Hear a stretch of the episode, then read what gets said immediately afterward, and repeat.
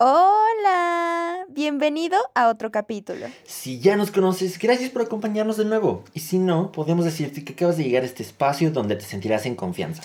El día de hoy quisimos eh, poner en la mesa un tema con el que ahorita estamos muy, pero muy familiarizados, que son las clases en línea. Como los dos estamos en universidad, vamos a nombrar este capítulo el semestre. Así que sin más, comencemos. Hola, yo soy Dan. Y yo soy Dani. Y esto es Dan y Dani, el podcast. Creamos este espacio para hablar en confianza de todo eso que puedes platicar con tus amigos. Así que bienvenido. Esperamos que te diviertas porque desde ahora ya eres parte de nuestros amigos. Bueno, pues para comenzar todo este tema, todo esto que vamos a desarrollar de si, de si el semestre es bueno, malo, sirve, no sirve, este, qué tanto se aprende, te quiero hacer una pregunta y la quiero soltar en general aquí al aire. ¿Tú crees, ustedes que nos están escuchando, creen que vale la pena, que de verdad es o sea, es válido hacer el esfuerzo de muchas personas de su internet, su computadora, eh, adecuar todo un espacio como para tomar una clase en su casa. ¿Realmente vale la pena todo ese esfuerzo?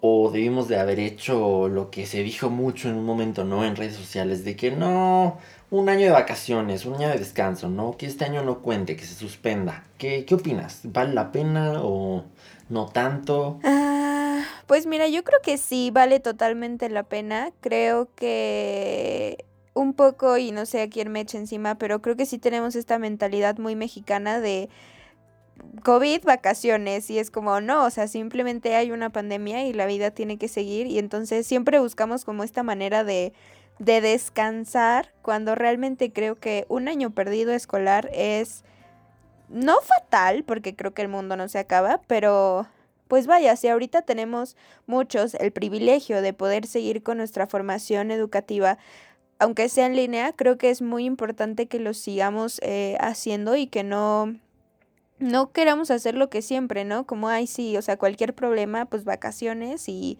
y ya que se pierda el año. Porque en su momento, si hubiera sido un año, bueno, en su momento era un mes, ¿no? Ahí te hubiera dicho sí, o sea, que se suspendan clases si quieren. Ahorita ya es un año. en su momento, en su momento eran dos días, iban a ser dos semanas. Y ahorita ya es un año y pues probablemente sean dos, entonces no, yo creo que definitivamente frenar eh, la educación, no, o sea, vale completamente la pena tener clases en línea desde mi punto de vista. Desde el tuyo. Oh my god, quedé, quedé frío cuando dijiste van a ser dos. Ay, Dios mío. No, no, no, no, no. ya sé. Qué preocupación, no había llegado hasta allá. Pero bueno, sí, concuerdo contigo, ¿eh? Fíjate que justo eso, de repente nos queremos agarrar como que todos son vacaciones, ¿no? Y digo, sí, estábamos cansados, queríamos descansar. En aquel momento, eh, para algunos, en mi caso, por ejemplo, ya estaba a punto de terminar mi ciclo escolar en ese momento, ¿no? Que em, comenzó la pandemia. Entonces, para mí fue de que dos semanas, uff, deliciosas, descanso increíble, me recupero, duermo bien, me repongo y continúo, ¿no? Con lo que falta, ¿no? De aquí al final. Pero digo, no pasó, claramente esto se convirtió en otra cosa. Y, y como dices, vale mucho la pena que si tenemos todas estas herramientas y ahora sí que disponibilidad y estamos en condiciones de, de, poder continuar, pues justo no detener nuestro avance académico, que como dices, no es fatal, pero pues digo, ¿qué quieres estar haciendo? ¿Nada?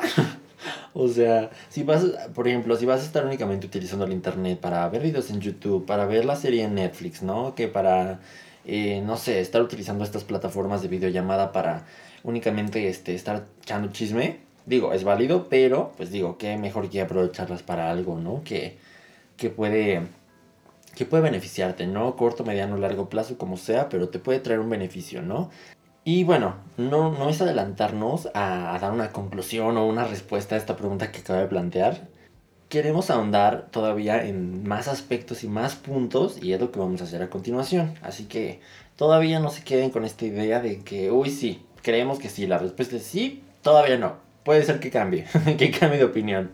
Sí, Ahora, eh, creo que es importante resaltar que estamos hablando desde una posición que no elegimos, pero estamos pues sí, bastante privilegiados en el simple hecho de tener internet y de tener justo las clases en línea, ¿no? Somos muy conscientes de que incluso en nuestro propio país y en nuestra propia ciudad hay muchísima gente de nuestra edad, más pequeños, de cualquier edad, que no están teniendo estas oportunidades y que sí nosotros nos vamos a poner a, a, a discutir si la presentación del profesor tiene los colores adecuados para que no me quede dormida en su clase, pero que pues sí, o sea, repito, somos súper conscientes de que esta no es la realidad, eh, lamentablemente, de todos los niños y adolescentes mexicanos.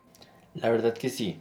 Es, ahora sí que la, la, el privilegio, la oportunidad que tenemos de continuar con nuestras clases así, es, pues ahora sí que es eso, tal cual, es un privilegio y es algo que se debe de, agradecer y de aprovechar al máximo. Pero bueno, agarrándome de ese punto, justo que ahorita mencionaste, de si el, el, el maestro utilizó los colores adecuados. Bueno, de colores vamos a hablar, ¿verdad? Pero... ¿Tú qué opinas? ¿Crees que los maestros estaban preparados o que las instituciones los prepararon o que, eh, o que a lo mejor los conocimientos que ya tenían eran suficientes como para enfrentar este reto tan enorme de pasar de un pizarrón a una pantalla? ¿Qué opinas? Yo creo que eh, depende, no quiero dar una respuesta tan como general, voy a hablar de mi propia experiencia. Yo entré a la universidad justo dos semanas antes de que empezara la pandemia y todos mis profesores son pues jóvenes, o sea, de que de 25 a 35 máximo. Entonces yo puedo decirte que desde mi experiencia, mis profesores se adaptaron súper bien. Siento que influye mucho el que ellos estén familiarizados en su vida cotidiana con el uso de, de estas herramientas, con el uso de la compu, con el uso de, de plataformas que te da Google como Classroom y como muchísimas cosas más.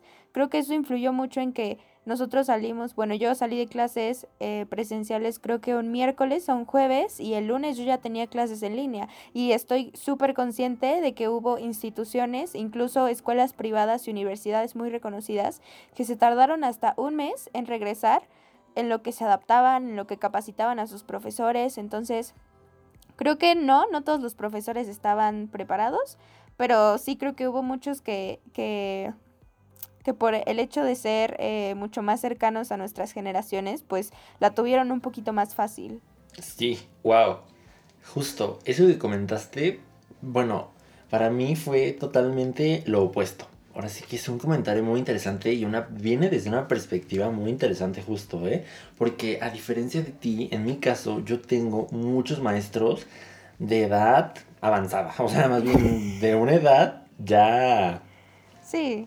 Mayores. Grandes, sí, ya son mayores, ¿no? Ya son mayores, no, no acaban de salir de la carrera.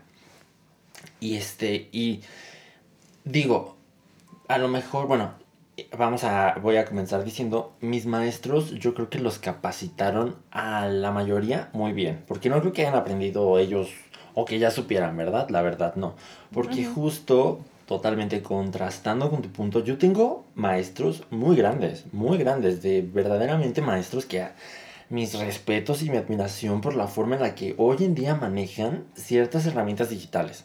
Porque la verdad yo digo, sabes, ¿no? Estamos jóvenes y le empiezas a picar ahí tres, cuatro cositas y ya entiendes, ¿no? Pero a lo mejor para ellos no fue así. Y tengo una maestra de 72 años mm. que ella de verdad como que hubiera nacido con la computadora, de verdad. Y otra maestra igual. No te creo. Te lo juro. Digo, de repente si hay una situación otra, ¿no? En la que a lo mejor este se ven superadas, ¿no? Por así decirlo. O se ven superados en general, ¿no? Eh, por, por este, por alguna cosa, ¿no? Que quieran hacer. Pero digo, el correo electrónico te lo manejan de que al mil por ciento. Y Zoom, Masters, de verdad todas las plataformas de videollamada muy expertos, ¿no? Digo, a lo mejor ya si les pedimos que se puedan hacer algo muy complicado, pues de repente a lo mejor no. Pero ellos su clase sin ningún problema, ¿eh? Y todas sus clases las adaptaron a, una diapositiva o a diapositivas, ¿no? Entonces la verdad que qué admiración y qué dedicación, qué vocación también de haber hecho todo eso. La verdad que sí, porque fácil no creo que haya sido. Sí, no creo que es de reconocer y de aplaudir muchísimo, durísimo. Eh, el, el labor, bueno, la labor que están teniendo los profesores en esta pandemia. Creo que eh, desde tus profesores que estás diciendo que ya, no, es que 72 años se me hizo, o sea, de verdad, yo estaba pensando como en 60, 50. Me dejaste, o sea, fría. Pero el punto es que sí, creo que hay que aplaudirles muchísimo su vocación, justo como dijiste, el hecho de que ellos quieran y, y no se cierren y su, su objetivo es seguir enseñando y de verdad que es maravilloso. Em, en mi caso, por ejemplo, casi no usamos, em, ¿cómo se llaman? Diapositivas. En algunas clases sí. Pero, por ejemplo, otro, otro lado que le puedo dar a, este, a esta pregunta es que como mis profes son súper jóvenes, de cierta manera, son profes muy jóvenes, eh, justo todos tienen como sus sets, ¿sabes? Armados con dos o tres monitores, como yo estoy estudiando música, pues con todo lo de los instrumentos y así. Entonces, ¿sabes? Tienen como su cámara donde los ves a ellos, tienen el monitor donde te ven a ti, a los alumnos, tienen el monitor donde ven lo que están poniendo en la pantalla y tienen otra cámara que enfoca como al pizarrón que ellos pusieron en su casa. Entonces, creo que en ambas partes, o sea, es de aplaudirles eh, todo lo que están haciendo por darnos la mejor calidad en cuanto a clases. Sí, la verdad que sí. Pero bueno, ahora ya se les aplaudió. Pero una queja que brilla. Ahora sí que entre, yo creo que entre todos los alumnos, no brilla y destaca, ¿no? Entre, entre todos los alumnos. La tarea. Porque de verdad que yo no sé, yo te voy a, te voy a decir, el día de ayer yo estaba frustrado porque estaba terminando, o sea, de verdad estaba enviando mi tarea y en eso me llega la notificación de Classroom de que ya tenía asignada otras dos. Y yo, ¿qué? Excuse me. Qué grosería tan grande que todavía ni le envío esta, ya me está dejando más. Entonces, este, bueno, digo, a lo mejor yo, eh, un poquito exagerado, ¿no? No me dejan tantísimas en realidad. Sí tengo más de lo normal, eso no es, este, tampoco mentira, pero, eh, pero digo, hay, hay personas que sí dicen, o sea, es que me dejan tarea como para todo el mes y es para entregarse en una semana. No sé cuál sea tu caso o, o tu perspectiva en general sobre esto creo que, bueno, mira, te voy a ser bien sincera. Estuve dos semanas en la universidad presencial. Realmente no tengo punto de comparación. Eh, no siento, bueno, sí siento que es bastante tarea la que tengo. Em, pero pues siento que es, en mi caso, en mi carrera, la necesaria para que los profes puedan evaluarnos realmente y ver nuestro progreso, ¿no? Porque en cosas como música, pues está cañón revisar a cada uno en la clase y ya perdiste el tema en lo que, en lo que ves a cada uno, ¿no? Entonces, pues yo no tengo tanta queja en eso y tampoco tengo punto de comparación. Entonces ahí no te voy a discutir y solamente te voy a creer en que es mucha tarea. sí, no, digo, se, ahora sí que justo, ¿no? Es importante, se refuerzan muchas cosas. Digo, para eso es la tarea, obviamente, ¿no? Pero pero no sé, yo sí he sentido que ha sido, ha sido un tema, ha sido un tema. Pero bueno, digamos que podemos sobrellevarlo, ¿no? Se intenta. Ahí se, se resuelve como se puede, ¿no? Sí. Y bueno, más o menos relacionado. Ahora, tema exámenes, tal cual.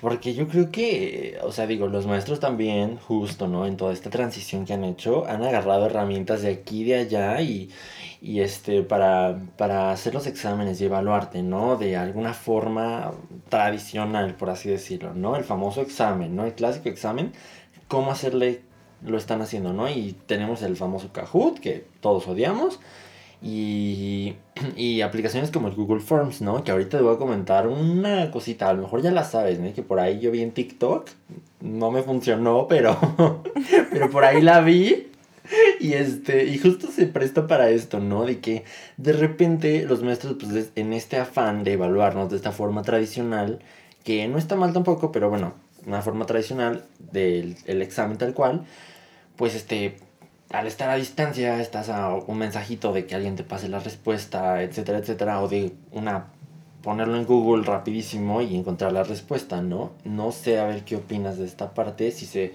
facilita el hacer trampa, el copiar, el hacer examen en equipos. examen en equipos. Totalmente creo que sí, se súper facilita. Creo que es de las áreas que más afectadas se ha visto en cuanto a la nueva modalidad de clases, porque sí está cañón evaluar eh, en línea. Es muy difícil, yo lo viví, mis primeras evaluaciones eh, de mi primer profesor en el primer semestre fueron sin examen, porque pues se pusieron a pensar que realmente el examen no te iba a decir nada porque pues em, era muy fácil copiar, entonces nos dejaron como em, trabajos y nuestro examen fue oral. Entonces ahí realmente creo que es la única Mm, manera, chan, sí, yo chan, sé, chan, yo casi lloro, es la única manera de que de que pues compruebes que sí estás aprendiendo. Ahora, en el segundo semestre sí nos hicieron exámenes escritos, que era de que el profe te mandaba el PDF y tú se lo regresabas contestado. Yo dije, no, hombre, o sea, yo ahorita abro el PDF de mi guía, ¿sabes? Y copio todo lo que yo quiera y 10. O sea, ahí sí estaba súper fácil y te aseguro que muchos de mis compañeros, porque todos mágicamente salimos con 10, Claro. este, muchos de mis compañeros hicieron trampa seguramente. Y después la escuela lo que hizo fue eh, pedirnos que hiciéramos exámenes en línea, pero con la cámara prendida. A lo que yo digo, sí, probablemente yo no estoy copiando de mi cuaderno. O sea, ¿desde cuándo yo dejé de hacer Claro. en el cuaderno? O sea, yo pongo en otra pestaña, justo como dices, la pregunta en Google y seguro me sale la respuesta. Entonces, creo que definitivamente es muy fácil copiar, pero bueno, ya que en cada quien, si quieres hacerte tonto a ti mismo, porque realmente a los profes no los afectas, o sea, te afectas a ti al fingir que, que estás sacando 10 cuando realmente no sabes el tema. Sí, justo. O sea, como decía, ¿no? Es una forma clásica, antiguísima, básicamente, de realizar una evaluación y a lo mejor ya no es la adecuada. Pero, pues digo, aún así que ya queda en cada quien, ¿no? Si vas a copiar por una calificación porque pues nos tienen acostumbrados o básicamente todo funciona en base a tu promedio, pues digo, mira, adelante, bendiciones, que no te cachen. Pero este, pero digo, si sé consciente de que, por ejemplo, si estás en un nivel universidad y de verdad no sabes nada, pues digo, te vas a afectar tú solito, ¿no? Porque va a salir el día de mañana y neta no sabes nada. Entonces, Sí. pues digo, ahí ya de cada quien, ¿no? Ya sí queda un poquito más como pues para cada quien. Pero, ¿no te ha pasado o no has escuchado? Porque, ay, mami, yo temo, yo, mi, ahora sí que mi sueño, ¿no? Tengo pesadillas con eso de que mitad el examen, mitad la evaluación o algo importante y que me falle el internet. Se me vaya la luz. O no sé, algo así yo, no. Yo de que no me vayas a fallar porque no. Sí, ¿sabes qué? Siento que es como el nuevo... tien- regaste tarde el examen, no, pues ya no entraste a la escuela, ya no tienes derecho al examen, ¿sabes? Como estas cosas de secundaria que, que igual yo decía como papá, o sea, no puedo llegar tarde estos días porque si no entro a mi clase y de verdad no hago el examen. Y ahora es como, por favor, nadie se conecta al internet, nadie vaya a estar cerca del modem porque donde alguien, o sea, donde algo, no le respiren cerca, si le pasa algo y me cancelan el examen, o sea, Siento que también ahí hay poca tolerancia, justo como en la escuela, ¿no? Que dices, profe, o sea, de que choqué, déjeme hacer el examen y el profe, no. Y aquí es como, profe, o sea, se me fue el internet y es como, ni modo. Y tú, no, ¿por qué? Sí, sí. La verdad sí, es, no, me encantó, ¿eh? este, no respiren cerca del modem, no, es que sí, fíjate, digo, mi hermano, no, de que tenía, no me acuerdo, tenía creo que una exposición o algo así, y fue de que me desconectan todo del internet, porque Sí, era como su exposición final, o no sé, así un trabajo final importantísimo, y fue me, que me desconectan todo, o sea, casi nos dejó de que con la luz de una vela, porque él no quería que hiciéramos nada. Te lo juro, no quería que hiciéramos nada. Y yo, uy, uy, está bien, ¿no? Así que, mira, yo aquí, está bien, yo aquí te espero, ¿eh? Te espero tú. Adelante, ¿no? Tú expon. Pero sí, es muy chistoso, ¿eh? Justo. Sí, creo que como todo, pues nacen nuevas situaciones, nuevos percances, nuevos peligros en cuanto a, a estas evaluaciones y a cómo perdértelas, ¿no? Ya no son las mismas, pero siguen siendo divertidas. Es toda una experiencia, es toda una experiencia. Y justo hablando de experiencias, ¿eh? Es un tema también, es una experiencia esto de que yo tengo mis amiguitos virtuales. Son mis compañeritos, amiguitos virtuales de, de este año, de este ciclo escolar que yo no he visto en mi vida. Jamás los vi. A pesar de que íbamos a la misma universidad el año pasado. Jamás se me cruzaron, no los conozco. Y justo luego se presta para eh, comentarios bien chistosos, porque luego dice una amiga, oigan, a ver, ¿cuánto miden? Porque para hacerme como para imaginármelos, Ah. porque yo ni siquiera me los- dice, ni siquiera me los imagino, ¿no? Dice, mínimo quiero ver como a dónde les llegaría. y ahí no, uno ahí haciendo, siguiéndolo, ¿no? Todo esto. Pero es muy chistoso, es toda una experiencia. Justo esta parte. Sí, creo que eh, está cañón. O sea, si lo ves desde el punto de vista realista, sí es hasta triste que, que pues ibas a la escuela y gran parte de tus ganas de ir a la escuela era socializar, era ir con tus compañeros. Es, es parte de, de la experiencia de ir a la escuela, ¿no? Y sí está cañón que, que sabes que estás en un grupo, que sabes que estás en un salón, que son tus compañeros, pero que no los conoces y al mismo tiempo sí los conoces, ¿sabes? Porque compartes con ellos, porque están en el mismo mood, porque se conectan a la misma hora, pero justo no los has visto y es súper raro. A mí me pasó, eh, no en la universidad, pero sí en mis clases en línea de teatro, que estaba como en mi curso de montaje y así, y cuando levantaron semáforo naranja en la Ciudad de México el año pasado, pues todo, casi todo se abrió y pudimos entrenar como presencial y así.